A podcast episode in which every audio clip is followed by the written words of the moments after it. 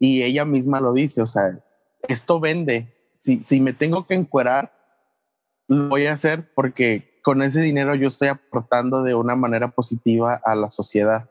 Y eso me, me, me, hizo que a mí personalmente me explotara la cabeza porque sí es cierto, nosotros nada más juzgamos por encima y decimos, eso está mal, ¿por qué te, te estás encuadrando y por qué enseñas los pechos? En Buscadores tenemos una certeza. La vida del ser humano es una asombrosa historia llena de encuentros. Te invitamos a ser testigo de esto. Porque esto se trata de no dejar de buscar. Con Benja Meléndez y Beto Soto.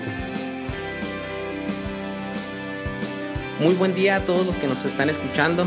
Un episodio más de este que es un proyecto grande, un proyecto que, que ha costado, pero que estamos muy emocionados en, en este nuevo episodio. Beto, ¿cómo estás? Hola Benjamín, pues muy contento y muy feliz porque seguimos eh, caminando aquí de la mano de Dios y agradecidos también porque muchas personas siguen comunicándose, siguen eh, platicándonos sus dudas. ¿Por qué no decirlo también? polémica en ciertos puntos, pero qué importante que, que podamos eh, dejarnos remover. Así es, Beto. Y pues para, para seguir en esta misma dinámica, eh, pues tenemos a un gran invitado. Su nombre es Javier. Y pues Javier, quisiéramos este, pues que, que te presentaras, ¿no? Claro, hola, hola, mucho gusto. Eh, pues yo soy Javier, eh, más y mejor conocido como Iris X Queen, Iris XC. Yo soy una draga, una drag queen, a eso me dedico, a eso trabajo, animo eventos y animo fiestas y también hago de repente teatro, de repente eh, shows de comedia. Eh, básicamente eso es, es a lo que me dedico ahorita de tiempo completo. Se llama Buscadores, ¿no? Este podcast y quisiéramos preguntarte, ¿qué buscas en, en tu vida? ¿Qué es aquello que estás en esta vida persiguiendo, no? Ay, pues yo creo que principalmente el ser una persona exitosa, autosuficiente y eh, que de cierta manera mis recursos y todo lo que tengo me ayuden para ayudar a los demás. Eso es como mi, meta principal. Yo, soy muy de no trabajar solo para mí, sino trabajar eh, en conjunto o para mí y para otras personas. Es, como mucho mi tirada. Soy muy, muy, muy de ayudar a los demás. Oye, Javier, y, y, quisiéramos preguntarte, al menos, bueno, yo desconozco un poco de, de lo que es este mundo de, de, las drag queen. ¿A qué nos referimos con esto? O sea, ¿cuál es el, el pues sí, o sea, ¿a, a, sí, ¿a, qué nos referimos con esto? Discúlpame mi, mi, ignorancia, porque capaz a veces pues uno se queda solamente con lo que ve en, en la televisión sí, o en los programas, ¿no? Entonces, si me pudieras compartir. Claro, con gusto. Eh, bueno, realmente el drag eh, viene de muchos años atrás. Eh, me, sería como remontarme ya a, siglos pasados y demás, pero básicamente empezó como una manera de expresión, de como, pues sí, con, con, este discurso social y político de tú no me mandas, tú no me dices lo que tengo que hacer, este, yo me he visto como me quiera vestir y pues también va muy ligado de, como, como te mencionaba, pues al, al hecho de hacer eh, eventos, de estar presente en teatros, en, en bares, en antros, este, y el principal eh, la principal rama del drag es que pues es una persona que se viste del sexo opuesto eh, con el afán simplemente de entretener. Eh, eso es básicamente lo que es el drag. Podría comparar un poco, por ejemplo, con el travestismo, con el transformismo, eh, nada más que, por ejemplo, el travestismo es vestirte de mujer para sentirte mujer, para verte mujer, para poder pasar desapercibido que eres del sexo opuesto. Y un transformista pues eh, disfraza, entre comillas, de artistas para entretener. El drag es más que nada como una forma de arte, una forma de, eh, pues, agarrar este, estos diferentes, eh, ¿cómo lo podría decir?, elementos de los diferentes géneros, eh, del género masculino, género femenino, porque realmente el drag ya ha evolucionado a tal punto en el que no necesariamente tienes que si eres hombre vestirte de mujer o si eres mujer vestirte de hombre, sino puedes eh, jugar con eso, que eso es lo, divertido del, del, drag, que realmente todo es válido. No sé si lo revolví mucho. no, no, sí, de hecho, o sea, bueno, a mí me aclaras mucho porque yo también, igual que Beto, eh, pues me siento ignorante, ¿no? Eh, sobre, sobre ese tema. Y bueno, yo, por ejemplo, he visto en este, por ejemplo, en, en este mes que acaba de pasar de, de la comunidad LGBT, eh, bueno, yo he visto que pareciera, o no sé si es así, quisiera preguntarte, el, pues el drag, el drag queen, los drag queens, eh, entran en la comunidad LGBT o como apoyan, porque según yo, pues no necesariamente, por ejemplo, eh, quien es un drag queen no necesariamente tiene que ser homosexual, hasta donde yo sé, ¿verdad? Pero, pero son parte, apoyan o cómo, cómo está eso. Mira, aquí, aquí lo importante es que precisamente cualquier persona puede hacer drag eh, en el nivel que lo quiera hacer Sí, yo tengo personalmente conocidos que son heterosexuales que hacen drag.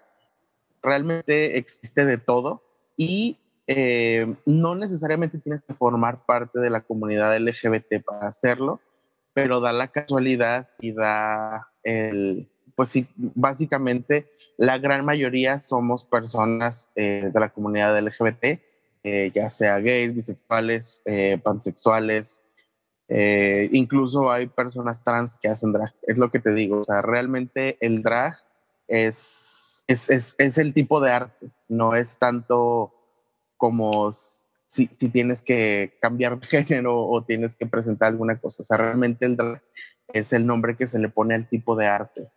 Javier, y quisiera yo preguntarte, mm, a nosotros eh, desde la concepción cristiana, desde la Iglesia Católica, la fe, eh, pues percibimos tanto la masculinidad como la feminidad como un don de Dios, ¿verdad? Un, don de Dios en el cual eh, uno no, lo, no está llamado a verlo como una carga o no está llamado a verlo como una imposición, sino precisamente como eso, como un regalo. A, mí me llamaría la atención el hecho de, de por qué querer ser algo que no soy, ¿verdad? O, tal vez eh, aparentar ser alguien que, que, no soy.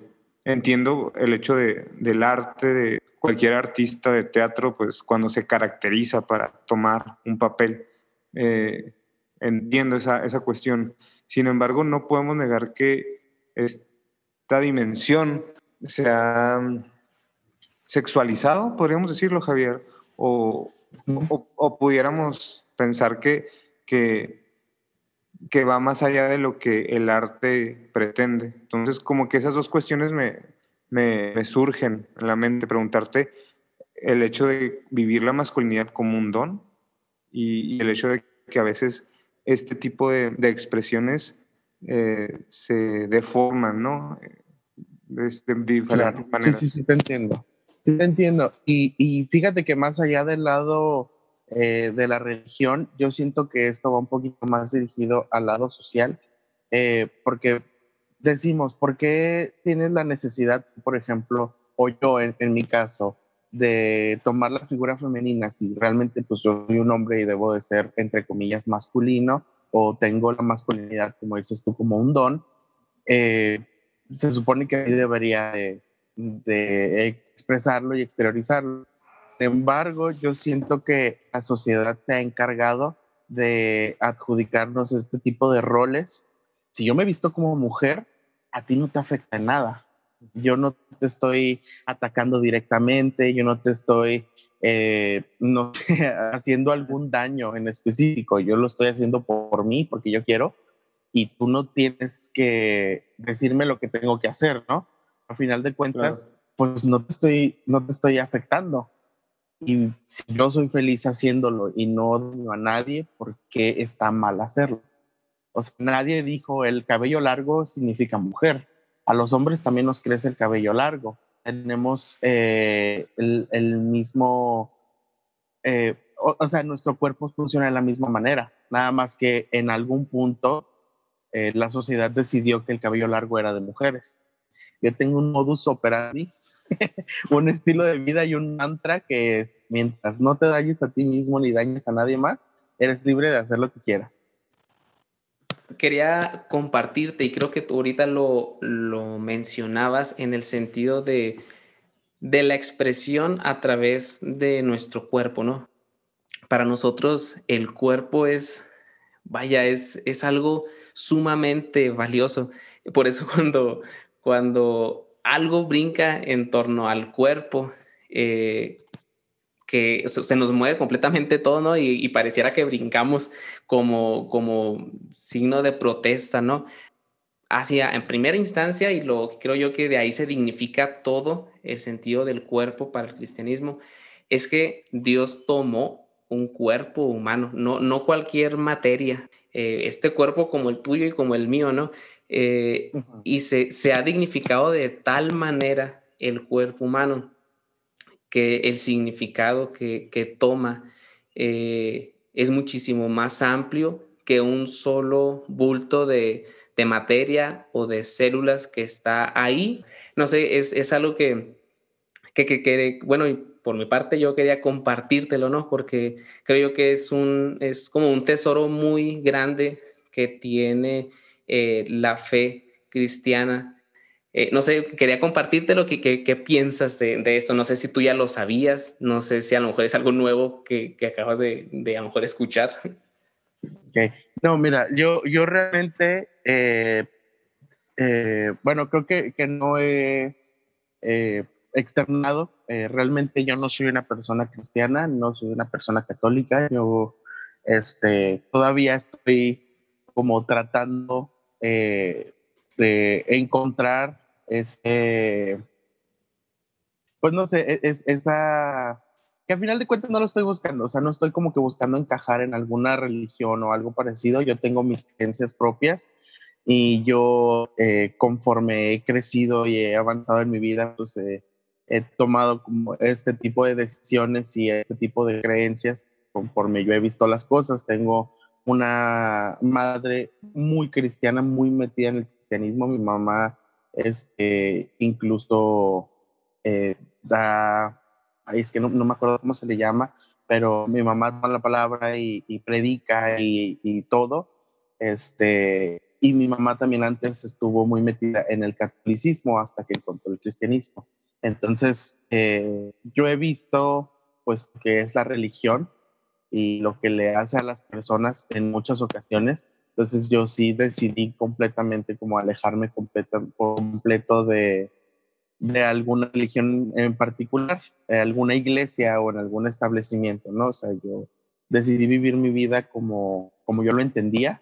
Este, entonces yo me gustaría dejar eso un poquito en claro, que yo no tengo como una creencia en específico, no, no creo tal cual en el Dios eh, cristiano o en el Dios católico. Sí sé que que hay un Dios, pero sería meterme eh, ya en temas muy profundos de, mis creencias y de lo que yo pienso, ¿no? Pero eh, ya retomando un poquito el tema eh, del cuerpo y todo esto, yo veo el cuerpo como una herramienta.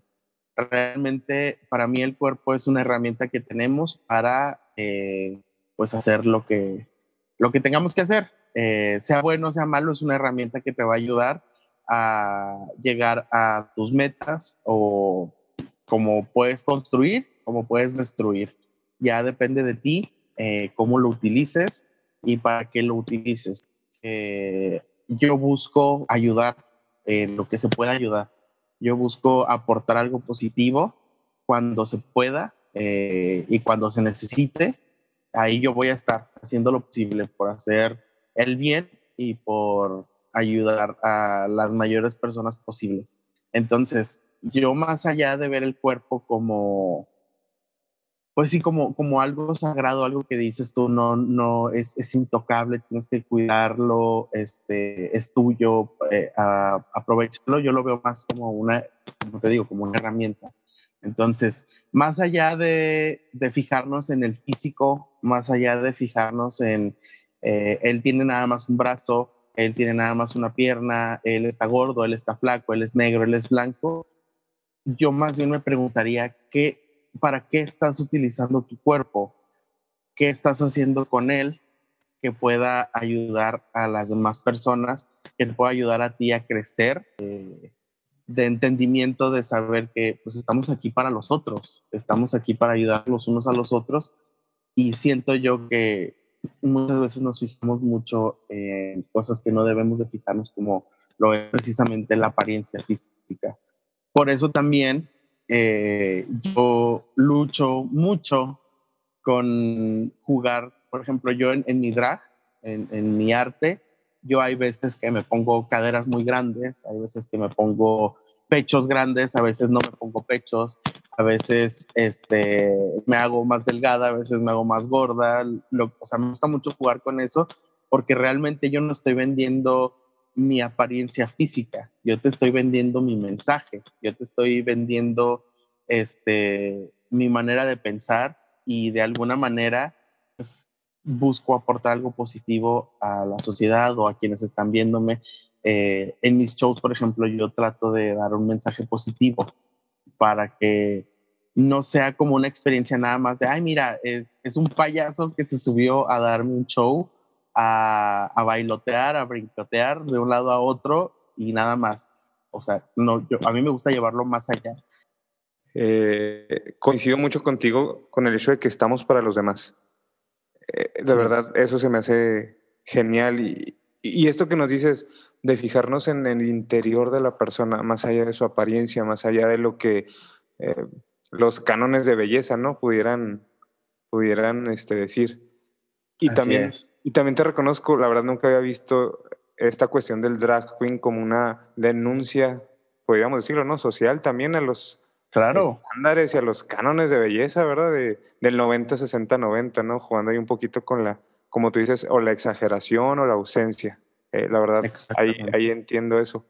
Sin embargo, en lo que yo también difiero y creo que es así muy importante, muy radical, de, se me hace fuerte escucharte decir que mi cuerpo es una herramienta, ¿no? O sea, como que yo puedo hacer o deshacer y pues creo que sí ahí tenemos posturas distintas, porque pues como con Benjamín ahorita decía, pues comparto esto de que nuestro cuerpo es un don eh, y que más allá de que yo tengo un cuerpo o, así, yo soy mi cuerpo, ¿no? Y creo que ahí es de donde pues la propuesta que hace el cristianismo o, como nosotros los cristianos vemos la vida, eh, pues es algo, algo que también tiene su hermosura, ¿eh? eh o sea, el, el poder ver, ah, mi cuerpo soy yo, no hay una división en mí interna con la que tenga que estar luchando, sino yo soy mi cuerpo.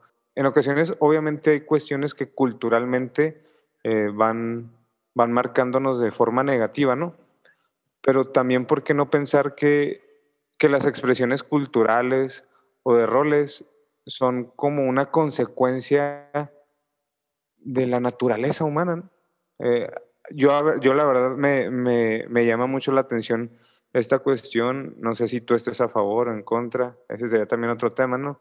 De cuando, por ejemplo, a, niños pequeños los disfrazan de, de, mujeres así muy exuberantes o, o, estas cuestiones, ¿no? Que a veces los medios de comunicación, que también son amarillistas, lo sabemos, ¿verdad? Pero, pero nos muestran, este, donde yo digo, la misma naturaleza de la humanidad, del don de la masculinidad, del don de la feminidad, pues nos van diciendo ciertas cosas, ¿no? Y, y la cultura o la sociedad, pues las toma como una consecuencia de la naturaleza y, y en base a eso vamos elaborando ciertos comportamientos y ciertas cosas. Javier, y concretamente, eh, yo sé que eh, hemos hablado de cosas y puntos muy importantes y que pudiéramos seguir por mucho, ¿verdad?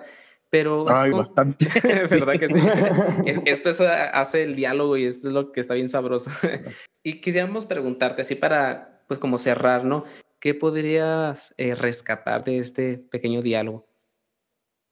Eh, pues fíjate que me, me gusta el hecho de que aún con todas las diferencias que tenemos, con toda la, eh, pues nuestra manera de pensar diferente, aún así eh, pudimos estar de acuerdo en, muchas cosas, eh, tanto por parte de ustedes como parte mía, y eso pues no sé, me, me, me gusta porque a final de cuentas, yo, yo siempre he pensado que, más bien, yo siempre he tratado de pensar no individualmente, no, no como, no verme a mí como una persona como tal, como, como lo decías tú, de que nuestro cuerpo pues es, es, nuestro y somos nosotros y así.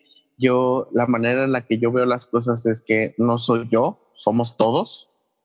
Entonces, eso, eso me gusta porque a final de cuentas eh, la conexión existe. Qué fregón, Javier. Y fíjate, yo también dos puntos de lo que eh, de lo que rescato de este, de este episodio es que hiciste una pregunta, ¿qué estamos haciendo con nuestro cuerpo para servir a quien lo necesita o para ayudar a quien lo necesita? Y creo yo que eso, bueno, cuando lo dijiste así, me explotó el cerebro, ¿no? Y el corazón también, porque hay veces que no, no nos detenemos, ¿no? A preguntarnos eso, ¿qué, ¿qué, estoy haciendo con esta vida que se me ha dado? Eh, para compartirla, para ayudar. Y cuando somos capaces de fijarnos, de fijar el corazón, de fijar la mirada en aquellos que lo necesitan, eh, tendemos a, huir por el miedo, tendemos a hacer muchas cosas, pero es muy importante hacernos esta, esta pregunta, ¿no? ¿Qué estoy haciendo con mi vida, con mi cuerpo? Y también este último punto que mencionas, eh, somos unos otros, también caminamos hacia unos otros, no, no podemos caminar en la soledad, ¿no?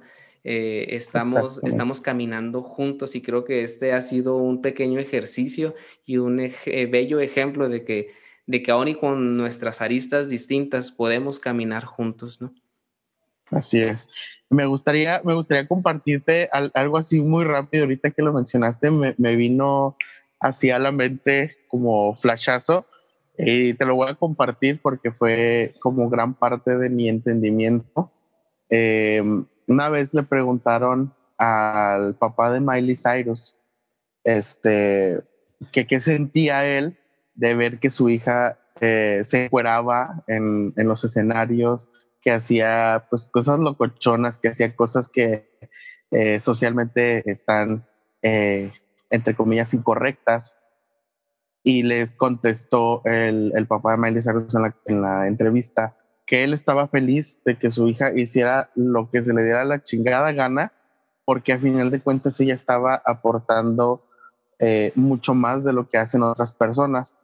Eh, Miley tiene asociaciones para mascotas, eh, está metida mucho en, en pues, e, este tipo de asociaciones que son para ayudar a a, personas con bajos recursos, en varias fundaciones para personas con adicciones, etcétera, etcétera.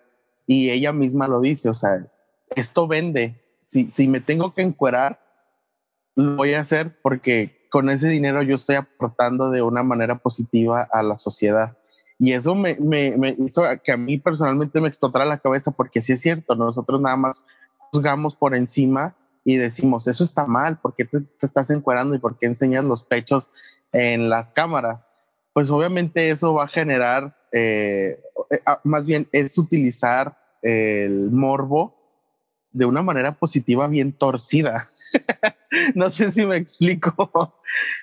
o sea, y, y, es a lo que yo me refiero, ¿qué es lo que estás haciendo tú con tu cuerpo y, y con, con tus decisiones que puedan aportar algo positivo a final de cuentas. Me llama la atención, ¿verdad? E, el hecho de, de, lo que dices, porque también sería otro punto en el que, en el que diferimos, ¿no? Eh, ya ves que hay, hay un, suele haber un, un, principio donde se dice que el fin justifica los medios, ¿no? Eh, desde una perspectiva de, de, valores occidentales, ¿no? O cristianos también. Pues nosotros vemos la vida eh, como un don eh, y la dignidad de la persona como un valor sumamente grande. Eh, entiendo que hay que estar dispuestos a sacrificarnos, a trabajar por los demás, pero, pero la verdad, el poner nuestra dignidad en tela de juicio o, o utilizarnos, ¿verdad? Ahí sería un utilitarismo y utilizar el morbo de los demás, pues yo también ahí sí ahí sí daría un paso hacia atrás, ¿verdad? Porque sí, sí, creo, te que, entiendo. creo, que, creo que hay momentos eh, o formas en las que yo puedo ayudar, en la que puedo empeñar todo lo que soy de una manera este, sana y, para ayudar a las personas, ¿verdad? E, entiendo esto de, de, que en ocasiones pudiera ser muy espectacular.